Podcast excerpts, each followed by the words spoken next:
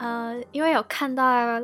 Raven 在 YouTube 上面可能分享各式各样 AI 软体的应用，然后从像是 ChatGPT、Midjourney 到 Microsoft Designer，所以，嗯、我相信大家应该对这件事情就是 AI，嗯、都被都被就是轰炸了很久了，所以想请问，哦，嗯，你觉得这些人工智慧软体在创作上带给你什么样的改变？就是你会让你的呃工作更加的有效率，然后或者是有什么就是有可能会被取代到的地方？嗯，哎，轰炸是指说什么？哎，今天设计师要失业了，啊、对啊，就是有被取代了。非常多的，就是我我我甚至有就是订阅一个 AI 相关的新闻，然后它每天都有不同的公司在释放出可能新的版本或者是新的功能嗯这样子，然后就还蛮夸张哦的。，嗯，对，对啊，然后有时候都来不及看，又有新东西，对啊改版了嗯，真的，啊。不过我我自己我自己是 AI 的重度使用者，因为像像你刚刚说到的 Mid Journey，到五月吧，我好像就付费订阅满一年了。哦，然后哦，还有还有什么 GPT 四啊，或是 Notion AI 也什么也都是刚开放 beta 就先订阅起来放。嗯对啊，因为呃，我觉得最近一年的人工智能工具在我的工作上能帮上不少忙诶。就是像像我有在经营 YouTube 拍教学影片嘛，然后可能在文字脚本啊、剪片到上字幕的环节都会用到。嗯，对然后平常会在 Medium 写 blog 文章嘛，有时或者是在写教课用的教材文案，也会用 GPT 协助完成一些段落，或是贴呃会会贴到 Notion AI 这里大纲。嗯，对我我不会用 AI 来生成整篇内容，但对于可能润稿啊和延伸还有翻译等等 AI 都可以帮上忙。嗯，特别是对于我这种可能艺人团队啊、艺人公司能派上用场的使用情境就非常多。嗯，确实，我也有想到，就是呃，可能等一下也可以就是深入讨论，就是关于越来越多工具可以帮助我们达到这些东西。可能他是一个小小公司的老板，他就不太需要再去另外聘用其他的人来做这些事情嘛。嗯嗯嗯，对。然后，嗯、刚刚还说到什么？会碰到了限制嘛？嗯，对对对，对。我觉得，我觉得限制限制可能会，呃，限制肯定会有。比如说，现在如果要做 AI 响亮，呃，我我是说，呃，Adobe Illustrator 的 AI，嗯要要做那种被之曲线构成的图形档啊，现阶段的 AI 技术还不是那么成熟啊。但我但我觉得这不是什么大问题，因为呃，纵观 AI 生成的成长曲线来看，在未来不用多久就会有相对应的应用出现了。就像呃去年底 Midjourney 爆红之后，忘记是因为老高还是因为吴淡如有玩，很多项课程都有，像课程单位都有召开课，但我我那时候判断是至少要等到今年中过后，AI 对于设计师的帮助才会更为明显。那以到目前为止的消息来看，我觉得呃对这个趋势的判断应该还算还算准确。嗯，对，因为可能可能可能像 AI 绘图在呃 AI 在绘图方面比较成熟，但很多人都会说啊，会是要失业了。那仅仅是因为技术的关系，现出来的是像 Mid Journey 这样的一个软体而已。之后不论是 AI 做设计啊、做影片、做网站等等，都一定会有相对应的软体出现，而且不用太久，很多很多大型科技公司都已经发表过开发概念了。那手脚动得快的公司在今年年底估计就会有很成熟的数产品上线。对我是这么看。对啊，这我也是，这也是我好奇或者是担心的嘛。就是呃，如果是这样的话，在不久之后，很多的可能工作都是可以被 AI 取代掉的。那这时候，嗯你觉得呃，身为设计师的我们，就是要去训培养哪些技能，它是比较可以在这样子的呃时代生存的吗？因为我觉得这几年的工具，这几年设计工具都是走向走向 AI 的趋势走，因为就是它它其实不是一个什么太新的概念啊。像嗯、呃我在二零一九年的时候有去加州洛杉矶参加 Adobe Max 的呃设计师年会，然后他那一场活动的的那个标语啊，就是说，呃，他们要创造给每个人使用的的创意工具，就是让让创意可以让每个让每个人都可以发挥使用这样子。嗯，对。然后，因为以前我们会觉得说 Adobe 是这间公司是给专业设计师使用的，但其实 Adobe 也很早就往大众使用者方向做开发。那呃，很多在很多设计软里面都看得到，就是 AI 的痕迹了。比如说最早对大家知道就是呃 Photoshop 的老功能内容感知嘛，嗯，然后还有前一两年才有的这个神经滤镜啊，或是我们手机里面来修脸啊、修手脸那个美图秀秀，美他们背后都是用 AI 为基础的功能，所以或许我们可以把 AI 当做一个新的软体或新的功能就好，对，然后对，然后去去好好学习，去利用那些新技术完成帮助我们完成实际任务，就就可以了。但是要培养的技能哦，我想一下，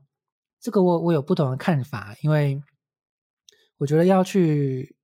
去想要培养什么核心技能，不如趁现在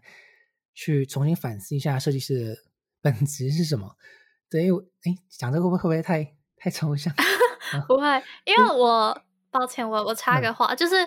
呃，我现在可以想到的是，像是我们提最基础的 Canva 好了，或者是嗯很多自动生成 logo，或是 Midjourney，刚刚你说到像是会师的工作可能会被取代，那我想到的就是很多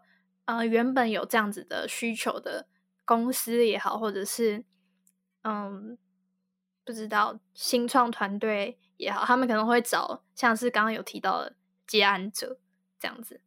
然后这样子这些基础的需求就被取代了。那当然，可能很多顶尖的公司，他们有他们有客制化的需求，然后他们有经费，他们请得起最顶尖的设计师，所以这些设计师会被留下，他们可以用。AI 这些生成的软体或者是工具，达到更有效率或者是更好的目标，但是可能在底下原本靠一些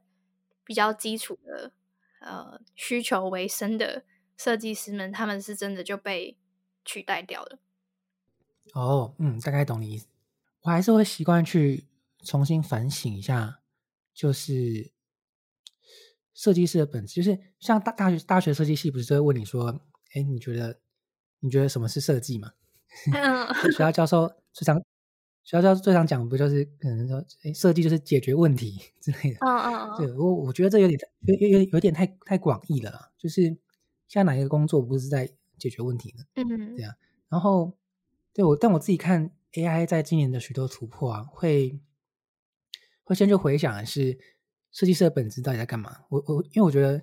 我所认为的设计师啊是是很了不起的，就是设计师应该要要去会应该要去创作嘛，然后会去做设计啊。设计师会发明新的概念或产品，然后在科技网络业，设计师就又更酷了，是有了最新的软体技术和 AI 人工智能的帮忙，让我们能够像可能魔法师一样去创造让人啊让使用者们嗯怦然心动的设计。那这是我对于设计师这个职业的理想定义了，但是因为这个问题肯定是没有嗯标准答案的，就是拿去问 Chat GPT，重新整理网页，问他个十几次，也可能会得到十个不同的答案。对啊，对啊，对啊，就是我有，我还是觉得每个人都要有对于设计是什么有自己的见解，然后我们可以再去逆推需要培养的核心技能是什么，不然会有点抢不完。因因为我目前来看，我觉得，我觉得可能学会沟通，或是要有人类独有的想法，这些都还蛮蛮蛮基本的。我前阵子有被邀请去几间报纸杂志聊过这个。我觉得，与其去讲说什么 AI 来了，然后大家会要学会问问题之类通用性的答案，我觉得还觉得不如趁这一次这个机会再重新思考一次，说你觉得设计是什么，然后设计师在干嘛的，有了这样的核心想法，我觉得。今年大家在讨论的，不论是 VR、是 AI，还是区块链，还是元宇宙，都不会怎么被影响到。嗯嗯，了解，非常有启发性的一段话。对，不过不过这是我想法。不然我觉得，如果说 AI 做设计要什么重要技能要学的话，我也觉得有啦，就是就是去嗯，用文字涌上出你的想象和灵感的这个的这个技能。更实际一点的说法是要完整描述细节需求。对，因为其实像现在每一家推出的 AI 技术工具都有个共同的设计，就是要去描述你要的东西。对，然后比如说像 Midjourney 要画出一张猫咪喝可乐的图，或是在 Adobe 的 Firefly 需要你要有河川流动感的标准字设计，然后或是之后像微软的他们做软体一一样里面一样，就是都要输入一个指令，然后 AI 会按照你你的指令去生成内容的完成度。对，这都取决于你表达需求或交代指令的方式，这都是需要去练习的。嗯嗯，了解。以我们以我产品设计师的角度来看，比较像是说，呃，我们可能要去了解这客户的问题是什么，或者是这个使用者的需求是什么，然后我们是要去洞察出这样的问题，进而去想出解决方案。那想出解决方案之后，我们可能就可以直接丢到 AI 去帮他们，请他们帮我生成相关的解决方案或者是图这样子。对，然后我觉得需要需要去加强的的那个技能点数应该是，啊，因为我觉得不是每个人都有请别人帮忙或做东西的经验。但如果你是做过管理或专业负责人，要上手 AI 软体是更有帮助的，尤其是。呃，每天在公司躺着发号施令的老板，我觉得每一个应该都是使用 AI 工具的高手，因为他们就是负责负责请别人做事情嘛。我觉得他背后逻辑是类似的。嗯，哦，所以这样子等于是说，设计师他可能会需要成为那个发号施令的角色吗？哎，对，因为我觉得这是现在 AI 工具发展的一个共通共通的特点。对你必须要把你的比如说你的你的灵感啊，你的想法很很完整的描述出来，AI 才把做出你心目中完成度高的东西。嗯嗯嗯，了解。好，然后 Riven 有什么想要补充的吗？哦，感觉可以补一下。嗯，关于刚刚说到那个基础需求被取代了嘛？那设计师要怎么提升自己的的这个价值？对，然后。嗯，前面有说到，因为 AI 工具的发展很快，那但我觉得设计师被取代这件事情不会那么快，因为以整个设计产业的角度来看，AI 的出现，我觉得会一开始每间公司都会有它的摸索期。据我所知，现在很多在设计师公司的朋友也都是正在尝试这些新东新东西，能够对生产力带来帮助。对，那现现阶段应该都能够让工作流程的效率可以有些微的提升。然后工作流程改变的话，会影响到的是设计师的工作内容。像现在有些设计职缺也会写到说，你要会有 Midjourney 的咏唱技能，但要严重到因为 AI 技术而让设计师炒被炒鱿鱼，那呃估计绝对会有个案，但不会是一个常态啊。所以我觉得大家不用 不用那么焦虑，对吧？因为至少至少到目前为止，大家应该要先担心的应该是那个科技业衰退风暴吧，就是。从美国开始啊，就是因为经济不景气嘛，然后带来人力缩减。现在很多国内外都在裁员，国内公司都在裁员啊，然后工作也很难找。这这对啊，这主持人最近应该很有感觉。哎，有听过我的 podcast 是不是？上一集有分享，上上一集上一集有分享，前几集有分享找工作找到非常心累的那个经历，这样子。哎，大嗯，现在大家都这样，都一直碰壁啊。对对对，没没办法，今 今天就这样。确实，对，所以可能不一定是不一定是 AI 会取代，而是它整个产业的那个状况这样。嗯嗯，对，而且我觉得被取代的应该是既有的重复性工作了，就是我们不如去想说，设计师要怎么去用 AI。对，就是我觉得 AI 可以让我们设计师可以更。专注在设计本质上的事情，对对对，嗯，对。那最后就是想请 Riven 给一些，可能我们的听众都是设计系的学生，或者是刚入社会的新鲜人，然后有没有什么给大家的建议，或者是最后想要说的话。因为我我我偶尔去大学也是设计系讲课了，然后以我的观察，嗯，我觉得蛮多蛮多大学生会遇到的是，嗯，尤其是设计系的吧，因为有设计系读设计系的人多少会有点浪漫的成分在，嗯，对，就是因为这是一这是一个父母会反很多父母会反对的一个科系，嗯，然后很多长辈会跟你说工作不好找的一个的一个 领域，嗯，对，但我但我觉得，但我我想说的是，我觉得，因为我觉得我们现在刚好正在是一个可以将兴趣和爱好当成一份工作的一个时代，因为以前在我们父母那一辈可能还没有办法这样做，但是现在随着社社会风气啊，跟科技还有网络的演进，就我觉得我们现在在场的每一个人都有资格，并且有绝对有那个能力去找到适合自己天分和专长的事情，去去发挥天赋，去燃烧自己的热情嘛。诶，听起来听起来很鸡汤。嗯，呃，因为我是真的遇过太多在大学或是已经在工作的人，现在正嗯，可能皱着眉头做着自己不喜欢的工作，或是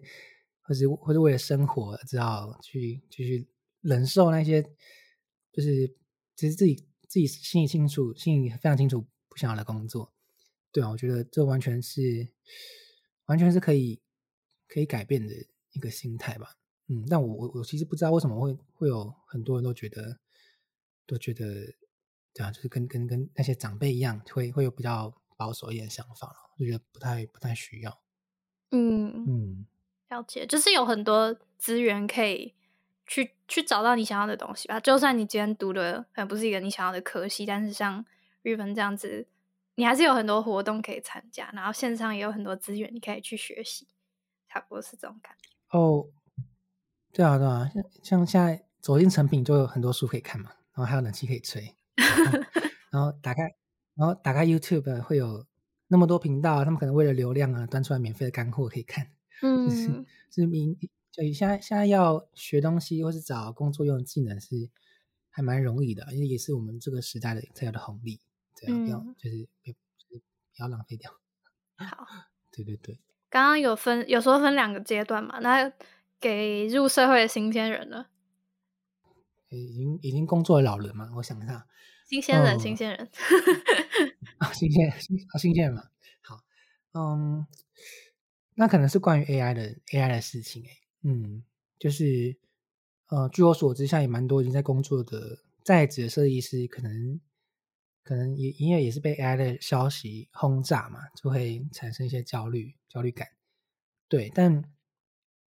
我据我的观察，我觉得现在可能因为可能那些报章媒体、呃网络媒体，因为商业的考量，或是大家每天划划 IG 啊、划脸书的社群，看大家讨论，我觉得大家都有点太高估现在 AI 能做的事情了。对，但是同时却也低估了长期 AI 能做的更多事情。对，嗯因为嗯嗯、呃因为像我们身为一名设计工作者，最期待的当然是使用人工智慧做设计嘛，对啊。然后这东西最早大家看到的应该是二零一七年那个中国中国有鲁班嘛，双十一的时候有一个鲁班，嗯人工智能。然后，呃，不过说实在，他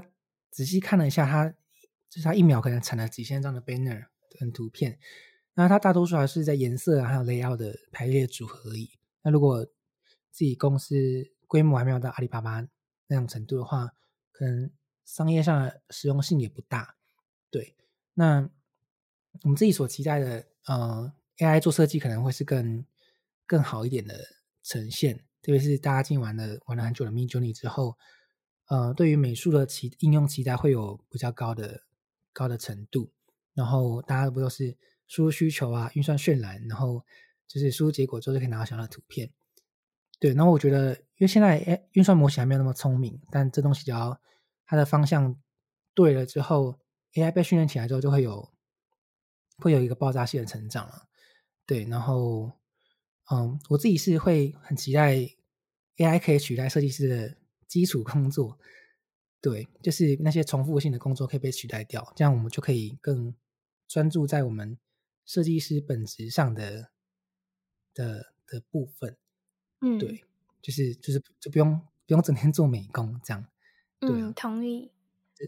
我也觉得做美工还蛮还蛮烦的，就是我我一个我我蛮不喜欢的事情这样。然后刚刚其实让我想到说，就是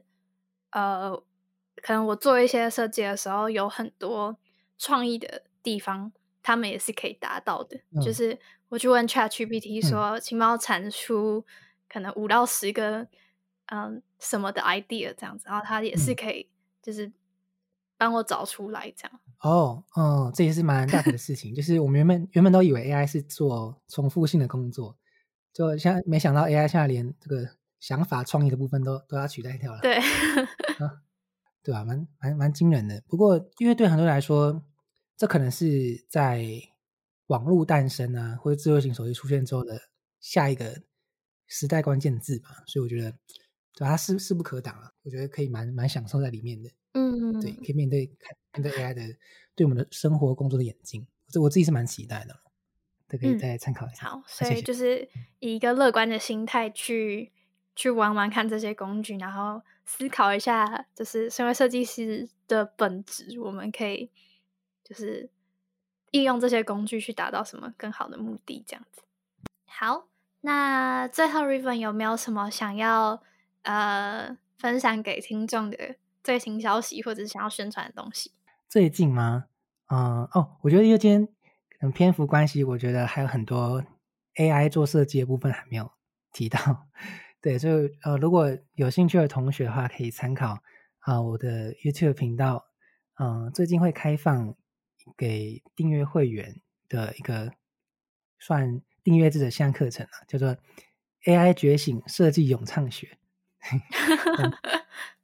然后呃，最最近最近会会上架，那有兴趣的话可以再都可以再参考一下。啊，谢谢。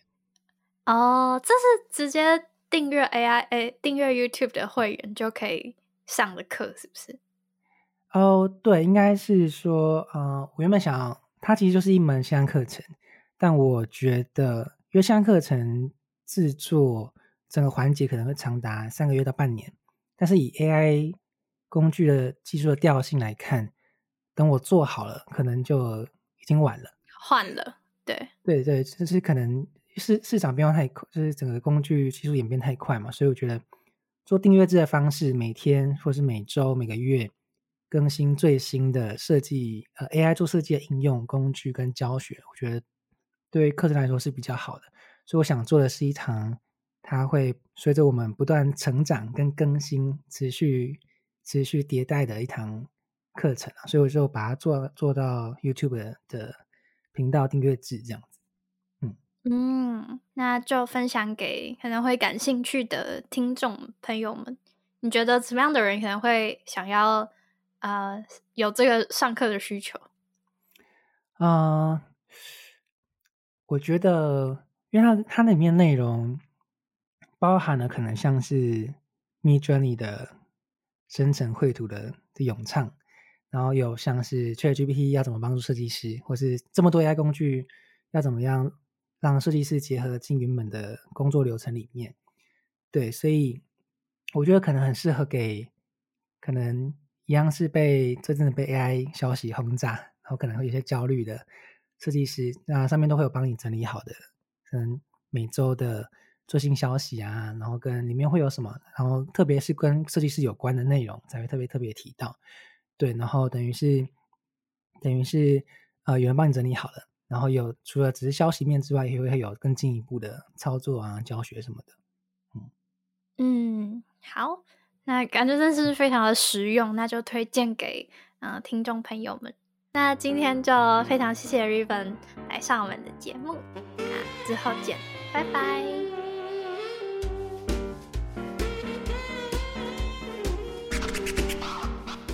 今天 Riven 跟我们分享了 AI 作为设计师的工具有怎么样子的好处以及限制，还有在 AI 时代到来，我们应该要培养什么样的心态来拥抱这样子的洪流。那如果你对于相关的话题感兴趣，也别忘了到 YouTube 上面追踪设计师 Riven 的频道。那如果你喜欢今天的节目，别忘了在 Apple Podcast 下方帮我留言分享，然后也可以到 IG 上面搜寻 BND 底线 LAP 就可以找到我们。那就谢谢你今天的收听，我是主持人 Kathleen，我们之后见，拜拜。